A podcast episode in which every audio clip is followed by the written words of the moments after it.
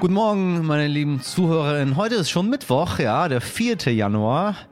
Lassen Sie uns doch heute mal sagen für unsere ZuhörerInnen in Österreich der 4. Jänner. Und das ist heute wichtig mit unserer Langversion.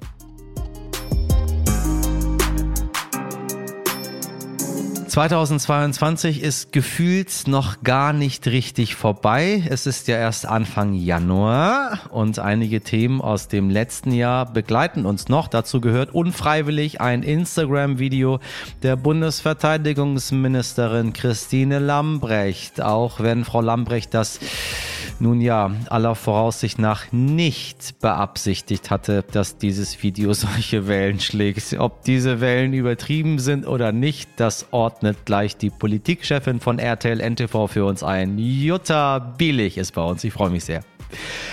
Aber ihr tägliches Lieblingsnachrichtenformat, das sind wir, schaut natürlich nicht nur zurück, sondern wir schauen auch ein wenig in die Glaskugel. Was erwartet uns in diesem aufregenden Jahr 2023?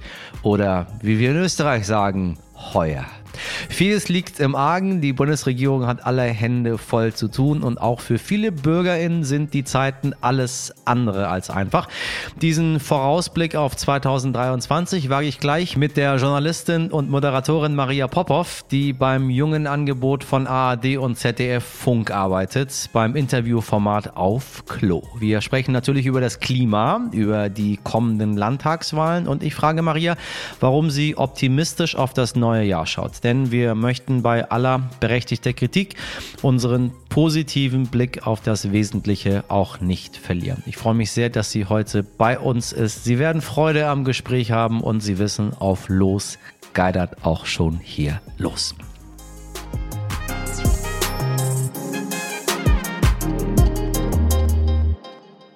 Zuerst das Wichtigste in aller Kürze. Im April 2022 wurden im Kiewer Vorort Butscha 460 tote UkrainerInnen gefunden, offenbar ermordet von russischen Besatzern. Die Gräueltaten haben weltweit für Entsetzen gesorgt. Jetzt will die New York Times nach Monaten der Recherche ermittelt haben, welches Regiment die Verbrechen begangen hat. Ein Team um die Journalistin Yusur Al-Hlu habe Beweise dafür, dass die 234. Luftlandedivision für die Morde verantwortlich ist. Die Erkenntnisse könnten eine einen wichtigen Beitrag zu den derzeit laufenden internationalen Ermittlungen wegen mutmaßlicher Kriegsverbrechen in der Ukraine leisten. Al-Hlu stellte allerdings klar, dass sie als Journalistin keine Anklage erheben werden. Sie hoffe aber, dass das Material vor Gericht verwendet wird. Wirtschafts- und Klimaschutzminister Robert Habeck hat zum Jahresstart einmal seinem Unmut Luft gemacht und den Druck auf Verkehrsminister Volker Wissing erhöht. Der Verkehrssektor hinke den Klimazielen hinterher, kritisierte er, wobei Entschuldigen Sie, liebe ZuhörerInnen, man habe einvernehmlich gemeinsam festgestellt, dass es noch eine große Lücke gebe. Ja, dass diese Lücke geschlossen werden müsse, da sei man sich einig, nur wie immer, ja, wie denn, ne? Hm. Lassen Sie uns mal kurz überlegen. Vielleicht doch mehr in die Schiene investieren statt in den Straßenverkehr oder keine Ahnung, Zeppeline. Ja, ähm, die können noch beide ein bisschen nachdenken. Und wenn wir schon beim Thema Nachhaltigkeit sind, beziehungsweise Nicht-Nachhaltigkeit, erstmals seit der Eröffnung des LNG-Terminals in Wilhelmshaven ist gestern ein Tanker mit Flüssiggas angekommen. UmweltschützerInnen kritisieren unter anderem, dass das aus den USA stammende Gas mit der umstrittenen Fracking-Methode gewonnen wurde und hatten für den Abend Proteste angekündigt. Wir verfolgen das für Sie natürlich weiter und wollen uns kommende Woche auch mal genauer mit dem Thema Fracking auseinandersetzen. Mögliche Fragen schicken Sie gerne an heute wichtig stern.de. Zum Beispiel, ob sie das in ihrem Garten auch machen können, um sich ein kleines Zubrot zu verdienen. Sorry, der Scherz musste sein. Ich meine, ähm, ganz schön teuer da draußen geworden. Also, also, aber Sie wissen ja, die Gaspreisbremse, die, bald, bald ist sie da. Bald haben wir es geschafft. Es ist schon eine Erkenntnis, die wir immer wieder in den ersten Tagen des Jahres bekommen und meistens nicht so richtig wahrhaben wollen. Es geht genauso weiter, wie es aufgehört hat. Für Verteidigungsministerin Christine Lambrecht ist seit 2023 auch alles beim Alten geblieben. Sie leistete sich mal wieder einen Fauxpas. Oder sagen wir mal, sie badet eigentlich quasi Sie wissen, im Fettnäpfchen. So richtig. Also so richtig, wie man sich drin baden kann. Sie werden es wahrscheinlich mitbekommen haben. Ich spreche hier von der privaten Videobotschaft der Ministerin auf Instagram, für die sie in den letzten Tagen ziemlich harsch kritisiert wurde. Mitten im Silvestergeböller hat sie dabei vom Krieg in der Ukraine gesprochen. Das war, sagen wir, eventuell ganz eventuell die falsche Hintergrundkulisse. Und dann hat sie auch noch gesagt, dass für sie mit dem Krieg Begegnungen mit tollen Menschen verbunden waren. Oh mein Gott, es tut mir leid, wir hören mal rein. Das Jahr 2022 neigt sich dem Ende zu und Berlin bereitet sich auf den Jahreswechsel vor. Was war das für ein Jahr, dieses Jahr 2022? Es hat uns vor unglaubliche Herausforderungen gestellt. Mitten in Europa tobt ein Krieg. Ja, und weil wir drei Tage später immer noch darüber diskutieren und einfach völlig unklar ist, wieso die Peinlichkeiten und Pan der Ministerin einfach nicht abreißen wollen, haben wir bei Jutta Bielich einmal nachgefragt. Sie ist Studioleiterin im Hauptstadtstudio von RTL und NTV. Jutta, wie kann es sein, dass überhaupt so ein Video von der Verteidigungsministerin auftaucht? Wo zur Hölle sind denn diese ganzen BeraterInnen geblieben? Na, sie hat dieses Video offenbar privat aufgenommen am Rande einer Silvesterparty, so sieht jedenfalls aus, inmitten von Geböller und da ist halt kein Sprecher dabei gewesen. Das Schlimme ist ja, dass sie selbst offenkundig überhaupt kein Störgefühl hat bei dem, was sie sagt, wie sie es sagt und wo sie es sagt. Mitten im Geböller und Geknalle bedankt sie sich dafür, dass sie in diesem Jahr, in dem in Europa ein Krieg tobt, so viele tolle Leute hat kennenlernen dürfen. Das ist, pardon, einfach irre. Erst recht, für eine Verteidigungsministerin. Frau Lambrecht steht schon länger in der Kritik. Warum kann sie sich immer noch halten? Und warum wird auf der anderen Seite etwas, das eigentlich eine Lappalie ist, im Vergleich zu manch anderen Politskandalen auf einmal so riesengroß? Na, ich finde, das ist eben keine Lappalie. Kein Wort über die Opfer, keine Empathie, kein Gespür. Das geht nicht. Nicht in diesem Amt. Das ahnt vielleicht auch Olaf Scholz, aber er kann sie nicht einfach so auswechseln. Dann viele die Sache ja auf ihn zurück, denn er hat Christine Lambrecht ja in dieses Amt gehievt. Deswegen schwärmt er von ihr als ganz, ganz großartiger Verteidigungsministerin. Jedenfalls vor diesem Video hat er das getan. Der einzige Notausgang wäre, wenn Nancy Faeser, die Innenministerin, die SPD-Spitzenkandidatin in Hessen wird, ihr Amt also räumt und es dann eine Kabinettsumbildung aus diesem Grund geben müsste. Dass Lambrecht dann allerdings Innenministerin wird, das glaube ich nicht. Ich glaube, sie wäre dann raus. Gibt es da Unterschiede zwischen, sagen wir mal, Männern und Frauen? Mal wirklich mal Hand aufs Herz. Gibt es Unterschiede zwischen Männern und Frauen in der Politik? Lässt man einem Markus Söder oder einem Friedrich Merz mehr durchgehen? Also das ist kein Männer-Frauen-Ding. Und wenn dann doch eher so, wie Frau es sich nicht wünscht, dass eine Politikerin genauso stur und stumpf auftritt wie der eine oder andere Herr der Schöpfung.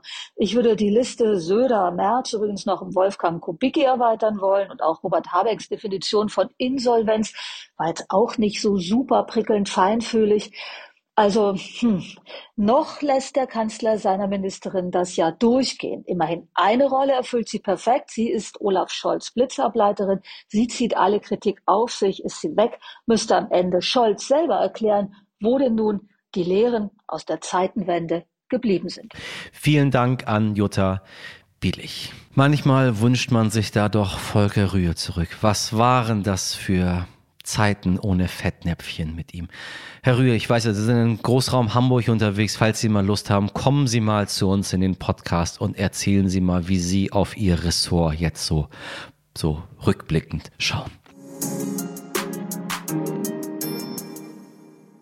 Meine lieben HörerInnen, falls Sie unsere letzten Folgen im Dezember nicht gehört haben, kann ich Ihnen nur empfehlen, das nachzuholen. Nicht, weil meine Stimme so schön ist, sondern weil es wichtig ist. Aber so gerne wir JournalistInnen das vergangene Jahr bewerten und Revue passieren lassen, tja, genauso gerne schauen wir auf das neue Jahr und versuchen zumindest vorherzusehen, was uns so erwarten könnte. Und zwar nicht als Spekulation, Sie wissen, ich bin kein großer Fan der klassischen Glaskugel, äh, sondern fundiert. Weil dieses Jahr stehen mit Berlin, Bremen, Bayern und Hessen gleich vier Landtagswahlen an. Mit dem Bürgergeld und dem 49-Euro-Ticket will die Bundesregierung die Bürger entlasten. Und das Klima wird gerade in diesem recht warmen Januar auch nicht weniger wichtig. Im Gegenteil. Sie sehen, 2023 wird wild und es wird spannend. Und äh, heute versuche ich dieses aufregende Jahr aufregende Jahr auch thematisch einzuleiten. Das mache ich sehr gerne mit einer geschätzten Kollegin von mir, der Journalistin und Moderatorin Maria Popov. Maria Popov wurde in Bulgarien geboren, ist in Mönchengladbach aufgewachsen und arbeitet heute für das Funkformat von ARD und ZDF auf Klo. Besonders also sie arbeitet, hört sich jetzt an, als würde sie auf Klo arbeiten. Das Format heißt so, falls sie jenseits der 25 sind. Besonders liegen ihr die Themen Feminismus und Gleichberechtigung am Herzen. Sie will denjenigen eine Stimme geben, die sonst nicht zu hören sind. Das hat sie mit heute wichtig gemeinsam. Los geht's also mit einem Blick auf 2023 mit Maria Popov und natürlich, mich werden Sie ja nicht los, das wissen Sie. Ab geht die Post. Guten Morgen, Maria, ich grüße dich. Hi, hi, hi. Frohes neues Jahr. Ja, ne, dir auch. Das sagt man ja, jetzt schon direkt wieder. Noch überall. lange, noch sehr lange, noch mm. sehr lange, wenn wir uns das ansehen. Aber diesmal hat es ja einen Sinn, weil ähm, wir einen, mal zur Abwechslung mal einen Jahresvorausblick machen als mm. einen Jahresrückblick. Finde ich auch viel geiler. Ja, oder? Finde ich, find ich super, ja. Ich weiß nicht, ob ich hoffnungsvoll bin. Das können wir ja jetzt mal, können wir jetzt mal überprüfen. Also ich meine, lass uns mal so einsteigen. Ähm, ich habe gesehen, dass du bei Instagram so ein bisschen auf Traumdeutung stehst. Traumdeutung ist ja auch ist ja ist ja auch so ein bisschen äh, äh, in die Zukunft hineinschauen so. Also äh, gibt's eine spirituelle Seite von dir? Ja, definitiv gibt's die. Das ist die ganz unwissenschaftliche, die ganz entfernt ist von meiner journalistischen Sorg Sorgfaltspflicht. Und das finde ich auch super, dass es die gibt. Ich habe keine Ahnung und vergesse immer wieder, was es bedeutet, das Ganze mit meinem Aszendenten und so, aber ich finde es super. und du? Hast du, hast du ein Jahreshoroskop dir angeschaut? Nee, aber es, ist, es steht mir noch bevor und mir wurden sogar schon Tarotkarten gelegt. Oh, das ist gut. Mhm. Das, ich glaube, ich habe meine auch, ich habe sie gerade nicht griffbereit. Ich habe sie meistens immer hier. Ich lege ja auch für Menschen Karten. Oh, wie toll. Warum machen wir das denn nicht? Ach, das ja, wirklich, super, sehr gerne. Ja. Ich kann, ich bin, ich lege gerne, ich lege gerne Karten. Super, also, wir, wir treffen uns mal. Also, okay, vergessen wir Wachsgießen, vergessen wir Silvesterbräuche, vergessen wir äh, Jahreshoroskope. Machen wir mal ernst. Jahresvorausblick, Entlastungspakete der Politik, mhm. Bürgergeld, Gaspreisbremse. Du sprichst als Host mit, mit sehr vielen verschiedenen Menschen. Gibt es insbesondere Menschen eine Stimme, die sonst nicht so zu hören sind? Hast du den Eindruck, das ist, finde ich, eine sehr, sehr wichtige Frage, weil sie mir nie so richtig jemand beantworten konnte, weil ich so wenig mit Menschen tatsächlich zu tun habe, die mir sagen, das bringt mir total viel. Hast du den Eindruck, dass Gaspreisbremse und Bürgergeld tatsächlich eine Entlastung bringen für die, die das brauchen? Ich glaube, all diese Dinge bringen eine Entlastung. Aber das kommt bei den Menschen noch nicht an. Und das kann ich nachvollziehen, weil die glauben nicht daran, dass das ankommt. Wenn ich für 10 Euro noch was, jetzt knapp bald 11 Euro, ähm, am, am Fließband stehe für einen ja. Fleischproduzent, ich glaube natürlich nicht daran, dass mir hier irgendwer helfen wird. Und dass es das gibt und dass es Bestrebungen gibt, und zwar ja ziemlich viele. Das sind das ist ein riesen Sondervermögen, das sind große Schulden und das ist eine lange Reihe an Begriffen, die ich auch nicht verstehen würde, wenn ich nicht auch Politjournalismus machen würde. So. Und das sind alles ganz komplizierte Dinge, aber wenigstens passieren sie und sie gehen schnell. Und die Leute, die das schon auf ihren Lohnkostenabrechnungen gesehen haben, die waren sicherlich überrascht. Und von denen habe ich schon einige gesprochen, zum Beispiel auch ältere Menschen mit Migrationshintergrund, die das halt noch nie erlebt haben und dachten, huch, da passiert auf einmal irgendwas und wow, der Herr Scholz ist ja ganz toll. Also irgendwas ist in Bewegung, scheint mir. Und trotzdem kann ich auch verstehen, dass Menschen Kritik haben. Die Studierenden sagen, wo, wo bleiben wir denn so? Da gibt's jetzt langsam mal erste Infos, die durchsickern, was passieren soll. Und ähm, trotzdem, ja, ich habe da manchmal das Gefühl, das ist so ein bisschen das Unwort des Jahres geworden, 2022, dass Leute sich beschwert haben und gesagt haben, das ist jetzt die Gießkanne, die soll jetzt irgendwie alles fixen oder was. Ich denk so, nee, das hat ja niemand gesagt, aber wir müssen ja irgendwo anfangen, oder? Ich meine, als ich äh, letztes Jahr in den Staaten war, gab es die die Schecks. Die Amerikaner verschicken ja dann gerne Schecks. Dann Mhm. bekommst du irgendwie 1000 Dollar als, als Scheck, dann gehst du zur Bank, da hast du es in der Hand.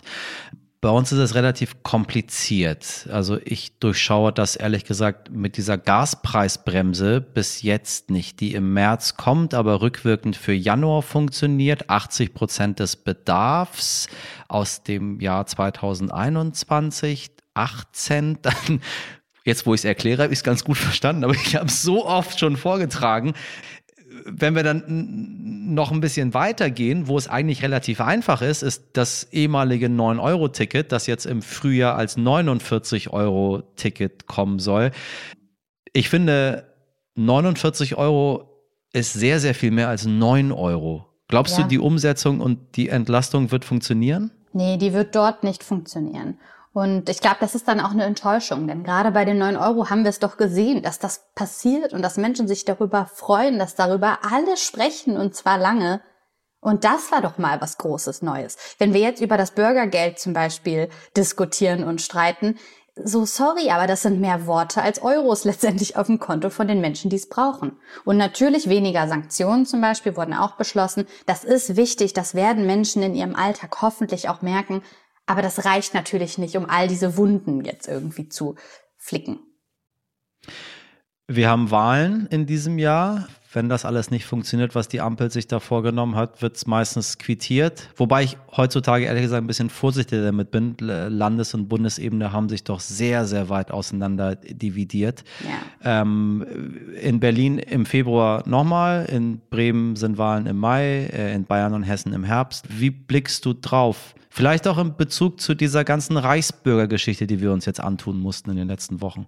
Ja, das ist super gruselig. Und diesen, diesen Rechtsruck oder auch die Mobilmachung, auch da, die Salonfähigkeit von Rechtspopulismus sehen wir ja auch in ganz Europa. Nicht alleine, da gibt es auch Gegenbewegungen. Ich möchte nicht auf so eine Spaltung irgendwie anteasern, die gar nicht überall ist. Das ist nicht so. Aber es ist fucking scary. Und die Reichsbürgergeschichte ist so gefährlich und so groß, dass es mich jetzt schon entmutigt zu wissen, dass wieder super wenig berichtet, berichtet wird. Und wenn man nicht danach sucht, dann wird man die Antworten nicht finden. Ganz konkret auf so Berlin und Bayern zum Beispiel zu blicken, finde ich deswegen interessant, weil wir in Berlin so eine Wahlwiederholung haben, wie wir sie noch nie hatten. Wir wissen noch nicht mal genau, ob sie auch passieren wird. Also auch das ist alles super kompliziert. Und ähm, ich begrüße das total, weil ich war mega agro nach der Wahl. Und trotzdem weiß ich, es ist fies, weil eine Regierung nach einem Jahr immer super unbeliebt ist. Und das wird diese Regierung jetzt eben auch merken. In Bayern finde ich es bisschen witzig, weil ich von so einer Söder-Meme-Kultur geprägt bin und dabei immer super augenrollend mir die CSU angucke und denke, warum zum Henker dürft ihr die Sachen noch so machen, wie ihr sie macht? Und der Söder hat ja auch bewiesen, so im letzten Wahlkampf, wie populistisch er unterwegs war und da irgendwelche Kreuze annagelt und Co. Ähm, und ein super unbeliebter Ministerpräsident war. Mal gucken, wie er sich jetzt schlagen wird. Ich meine, Bayern wird, glaube ich, sehr spannend werden. Das ist das erste Mal, wo ich mit Spannung auf die Wahlen in Bayern gucke, weil ich mir vorstellen könnte, dass es mit der CSU vorbei sein könnte Ja. in der Form, wie wir das bisher hatten. Wir haben es beim letzten Jahr so ein bisschen erlebt. Wesentlich dramatischer die AfD, äh, wenn wir uns die Sonntagsfragen äh, für die neuen Bundesländer angucken. Da wird ja erst später im, im übernächsten Jahr gewählt. Wir haben die ein bisschen aus dem Auge verloren, die AfDler. Sind wir sie los oder äh, ist es ein Fehler gewesen, da nicht mehr ganz so genau hinzugucken, weil einfach so viele andere Dinge passiert sind? Ich meine, Corona hat den jetzt nicht in die Karten gespielt, aber wenn ich sehe, dass die in äh, Sachsen trotzdem bei über 30 Prozent liegen aktuell, finde ich schon, dass man Sorge haben sollte. Man sollte unbedingt Sorge haben und das macht mir auch Riesensorgen und das macht es natürlich auch viel komplizierter, dass es nicht reicht, nur auf die AfD zu gucken sondern die Menschen, die vorher da sympathisiert haben, sympathisieren mit der CDU, vielleicht auch mit der SPD, die finden toll, was Friedrich Merz sagt. Es gibt viele Diskussionen und Blicke, die wir hinrichten müssen, wenn wir uns fragen, ob eine Regierung nicht ein bisschen rechter abdriftet, als sie sollte und was das dann eigentlich auch bedeutet im Detail. Und die Pandemie hat Menschen zurückgelassen mit Sorgen und Ängsten, heißt aber nicht, dass sie dadurch ähm, rechtes Gedankengut verbreiten sollen. Das ist halt das Schlimme, ne? Also Antisemitismus ist selten so weit verbreitet gewesen wie jetzt in den letzten Jahren, wie wir ihn falsch gesagt. Absolut. Er war sehr verbreitet, er war immer verbreitet und jetzt sahen wir ihn vor unserer Haustür einfach auf einem Ja. Plakat abgedruckt, ohne Scham. Und das ist krass gruselig. Wir haben eine Regierung, die sich äh, ein, ein Ismus sehr doll auf die Fahne geschrieben hat, nämlich den Feminismus mit unserer feministischen Außenpolitik von Bundesaußenministerin Baerbock. Es gibt sogar den Haushaltsausschuss, der nach Etatberatung im Oktober beschlossen hat, dass wir für Deutschland mehr Mittel in 2023 für feministische und, und geschlechtergerechte Entwicklungspolitik ausgeben. Feminismus heißt ja nicht nur, nur die Frauen, geht um, um, um, um sehr viel mehr. Hast du Hoffnung, dass das funktioniert? Oder andersrum gefragt, wofür müssten deiner Meinung nach diese Mittel genutzt werden, damit es funktioniert? Ich habe Hoffnung und ich sehe viele Dinge, die sich entwickeln und trotzdem sehe ich eine Gleichzeitigkeit mit Krisen in Europa, in unserer Welt, die wir anfassen müssen und ansehen müssen. Ich begrüße eine feministische Außenpolitik. Das ist ja keine Außenpolitik, die äh, nur Frauen in den Fokus nimmt, wie du es auch sagst, sondern eben auf Menschenrechte schaut. Und trotzdem verstehe ich auch, wenn Leute da lachen und sagen, haben wir nicht andere Probleme? Doch, wir haben Probleme. Wir haben Probleme mit Diktatoren und die lachen, wenn Annalena Baerbock denen sagen würde, hier feministische Außenpolitik ist. Und das muss gleichzeitig passieren. Und trotzdem ist es relevant, auf Menschenrechte zu schauen. Ähm, ich sehe in 2023 super viel noch kommen, dass große Veränderungen schafft für marginalisierte Menschen in Deutschland. Zum Beispiel soll das TSG abgelöst werden vom Selbstbestimmungsgesetz. Und gerade habe ich noch die Meldung gelesen, dass das schon im Sommer verabschiedet werden soll. Das macht einen großen Unterschied, weil das bedeutet, dass transgeschlechtliche Menschen selbstbestimmter entscheiden können in Deutschland. Das ist ein großes, ein großes Ding einfach. Und ich bin gespannt, persönlich auch sehr, wie die Bundesregierung noch darauf gucken wird, Lebensgemeinschaften unabhängig von der Ehe zu schüren. Wie kann man das sonst noch denken? Lebenskonzepte unter Freundschaften. Wie kann eine Adoption zum Beispiel da auch besser geregelt werden? Auch das löst sich von cis-normativen, von heteronormativen Geschlechterrollen. Wir haben die Frauenfußball-WM. Oh yes. Es gab äh, 2022 mal einen kleinen Hype, das Sommermärchen. Boah, ich hab's geliebt. Du? Des, des Frauenfußball. Ja, ich bin äh, tatsächlich, äh, ich habe mich selbst mit der mit der Herren-WM dieses Jahr äh, ziemlich schwer getan. Ich habe das einzige Spiel, was ich gesehen habe, war das Finale. Das hat sich gelohnt. äh, ich habe beschlossen, nur noch Finals zu gucken, wenn die dann vielleicht äh, lag es daran, dass ich das andere nicht gesehen habe und dann äh, war das so geil. Ähm, aber ich habe gemerkt, dass ich auch angefangen habe, mich mit dem Thema Frauenfußball auseinanderzusetzen und gar nicht, weil es um Frauen und Fußball geht, sondern weil es um etwas geht, was in der Gesellschaft irgendwie nicht anerkannt war und dass es nicht anerkannt ist, finde ich einfach falsch. Also was die da spielen, ist mir egal, aber es geht um, um, um, um die Sache.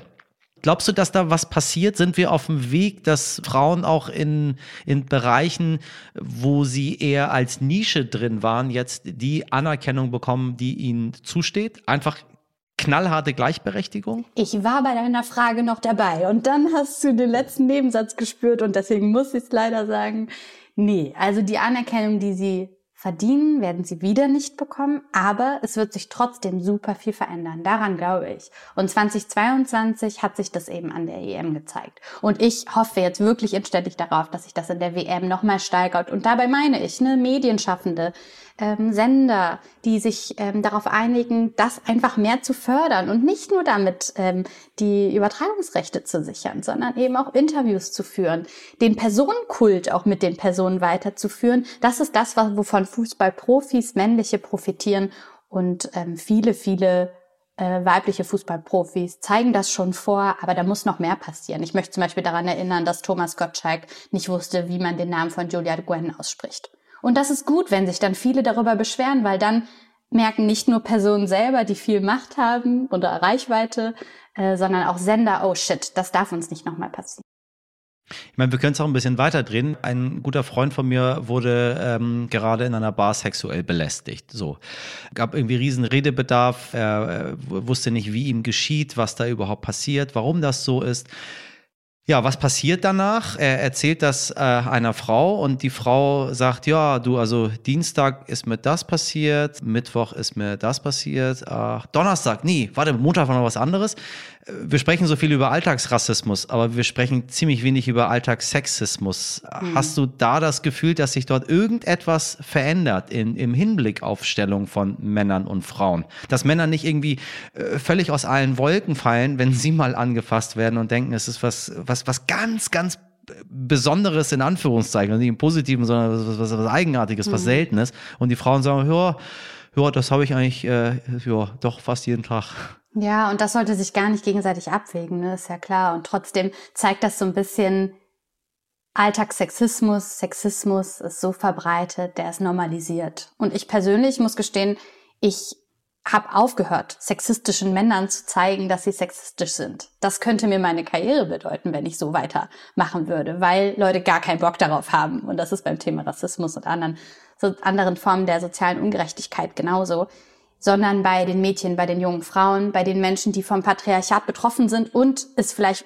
noch nicht wissen, da anzufangen. Und die eher zu erheben, als bei den anderen zu sagen, boah, ihr alten weißen Männer, geht mal woanders hin. Rutscht mir schon manchmal raus, so ein, so ein Joke auf jeden Fall. Aber ähm, die Wahrheit ist leider, dass Gewalt, sexualisierte Gewalt so krass weit verbreitet ist. Und ähm, Alltagssex Alltagssexismus ist ein Problem. Ähm, in der Gleichzeitigkeit passieren ganz, ganz viele andere große Probleme und die verdienen alle eine Aufmerksamkeit. Glaubst du, dass die Ampelkoalition tatsächlich aktiv was dagegen tut? Ich meine, solange nicht wirklich was gemacht wird und Menschen nicht darauf angestoßen werden, also wir können es machen. So, du, du machst es bei, bei, bei Funk, beim Kanal auf Klo sowieso. Ich mache das auch den ganzen Tag, aber irgendwie erreichen wir damit jetzt nicht das, was die Bildzeitung am Ende des Tages erreicht. So, also es muss schon irgendwie muss äh, Scholz was tun, habe ich das Gefühl, oder Baerbock oder ich weiß nicht, hochrangige Minister, die Koalition was beschließen, damit das irgendwie auch im, im letzten Eck irgendwo in diesem Land ankommt. Ja, leider ist das so. Und in manchen Problemen sehe ich das auch genauso in der Ernsthaftigkeit. In anderen Dingen stehe ich da nicht so drauf. Ich will jetzt nicht, dass da in, in der Bundesregierung entschieden wird, alle müssen gendern für immer und ewig juckt mich nicht. Und den Streit darüber möchte ich auch nicht führen. So, ne?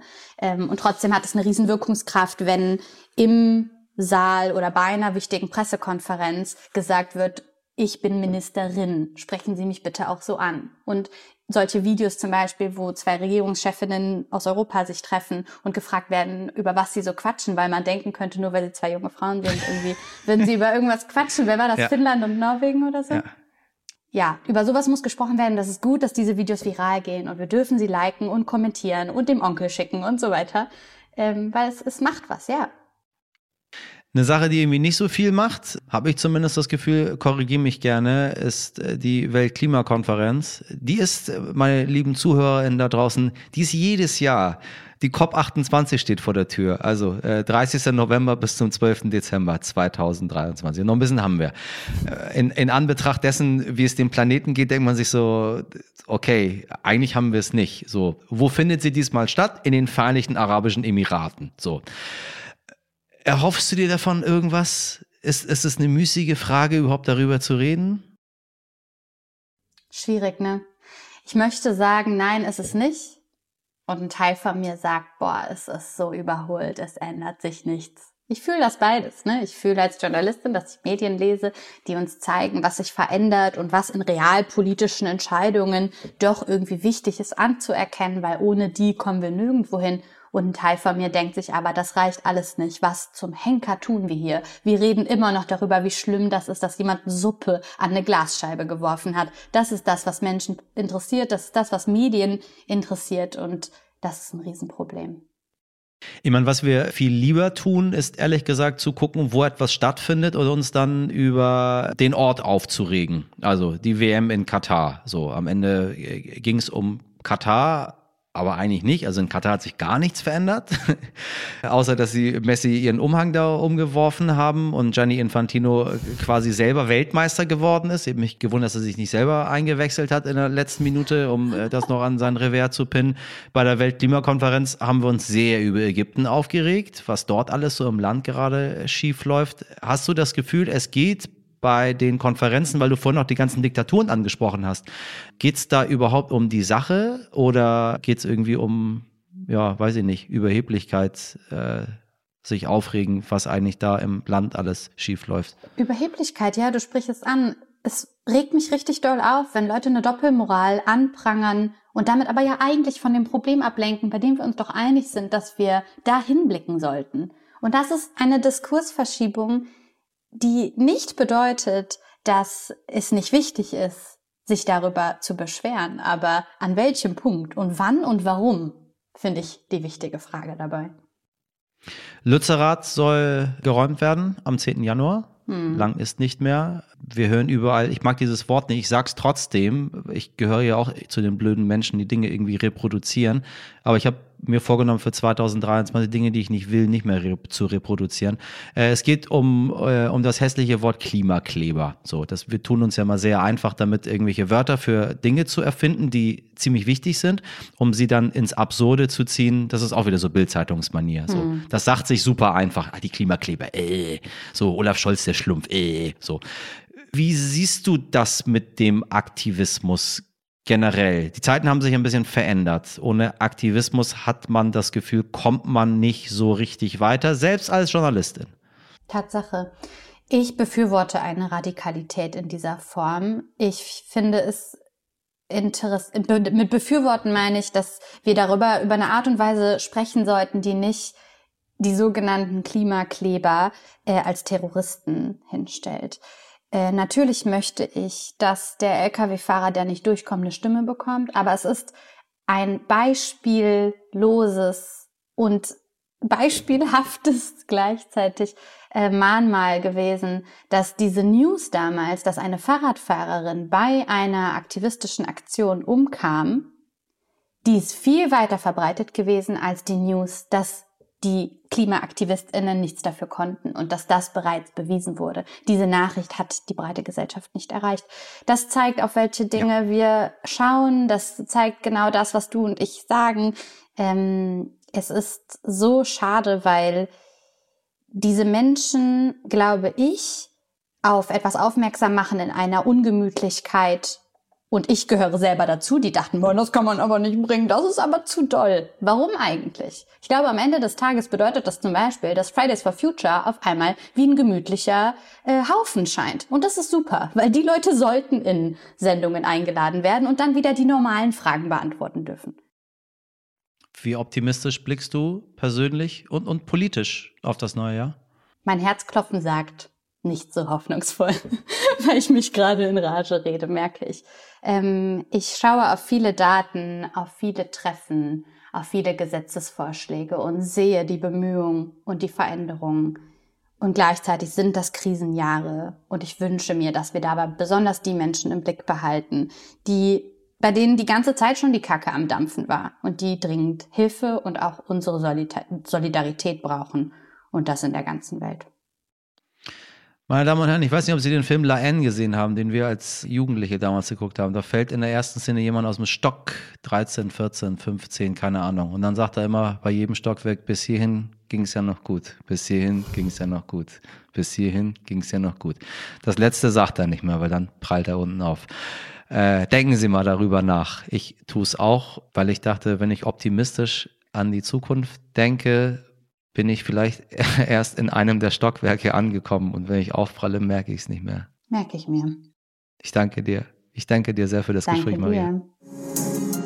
Heute nicht ich. Es ist fast genau zwei Jahre her, dass ein Mob das US-Kapitol in Washington gestürmt hat. Der Untersuchungsausschuss, der sich mit dem Angriff beschäftigt hat, hat jetzt Dokumente veröffentlicht, in denen, wie sollte es anders sein, wieder wirklich, also richtig derbe Unglaubliches zutage kommt. Und wie immer geht es dabei um den Ex-Präsidenten und hoffentlich neuen Präsidenten der United States of America, Donald J. Trump. Sie wissen, ich bin sein größter lebender Fan. Wir stellen an dieser Stelle mal wieder eine neue Absurdität vor, mit der Monsieur Trump versucht, die Demokratie auszuhebeln und wo natürlich abzuwarten bleibt, ob er dafür irgendwelche Konsequenzen zu spüren bekommt. Schon im Dezember ist das Gremium zu dem Schluss gekommen, dass Trump Überraschung an der Verschwörung beteiligt war, die US-Wahl 2020 zu kippen. Und dass er nichts getan hat, um die Gewalt zu stoppen, mit der seine AnhängerInnen auf die Wahlniederlage reagierten. Das war es natürlich noch nicht. Nein, mittlerweile ist auch klar, dass Trump mit dabei sein wollte. Sie haben richtig gehört. Er wollte leibhaftig in persona dabei sein beim Sturm auf das Kapitol. Und auch, dass der Ex-Präsident monatelang immer wieder die nachgewiesene Lüge wiederholt hat, dass die Wahlen gefälscht gewesen seien, war noch nicht genug. Jetzt kam auch noch raus, Trump wollte sich den Ausdruck Rigged Election, also gefälschte Wahl, als, als Markenzeichen sichern, so wie Coca-Cola. Also ähm, wenn man sich eine Lüge patentieren lässt, um daran dann auch noch zu verdienen, ist auf der einen Seite entweder wirklich alles zu spät oder andere würden sagen, also das ist schon ziemlich fescher Typ, dieser Trump. Also ja, ich weiß nicht. Vielleicht ist er ja bald wieder da und dann haben wir alle wieder, ja, Freude oder auch nicht mit ihm. Trump, Trump, Trump. Wir hier bei heute wichtig sagen immer die Wahrheit. Naja, nicht immer. Manchmal verhaspel ich mich und dann stellen wir es wieder richtig am nächsten Tag, aber sehr selten. Also, meine lieben Zuhörerinnen, wir recherchieren zumindest. Und wenn uns doch mal ein Fehler unterläuft, dann erfahren Sie es hier. Und nicht auf Seite 500, ganz kurz irgendwo versteckt oder in irgendwelchen Hidden Tracks am Ende des Podcasts. Nein, ganz zu Beginn. Also, alle realen Facts haben heute für Sie Mirjam Bittner, Dimitri Blinski, Laura Chapo und Jennifer Heinzel zusammengetragen. Produziert wurde diese Folge noch realer von One. Auch wenn wir Ihnen Wahrheiten und manchmal auch unsere Meinung berichten, darf Ihnen beides trotzdem auch nicht gefallen. Ja, wir lieben die Demokratie. Also meine, ähm, meine Redaktion liebt die Demokratie. Sie wissen ja, ich bin ja eher Monarchist und wir sind trotzdem offen für Kritik. Natürlich, äh, aber auch für jedes Lob und Ihre Ideen. Schreiben Sie dafür gerne an heute wichtig at Sterndy. Ich wünsche Ihnen einen schönen Mittwoch. Make it great again, Ihr Michel Abdullahi.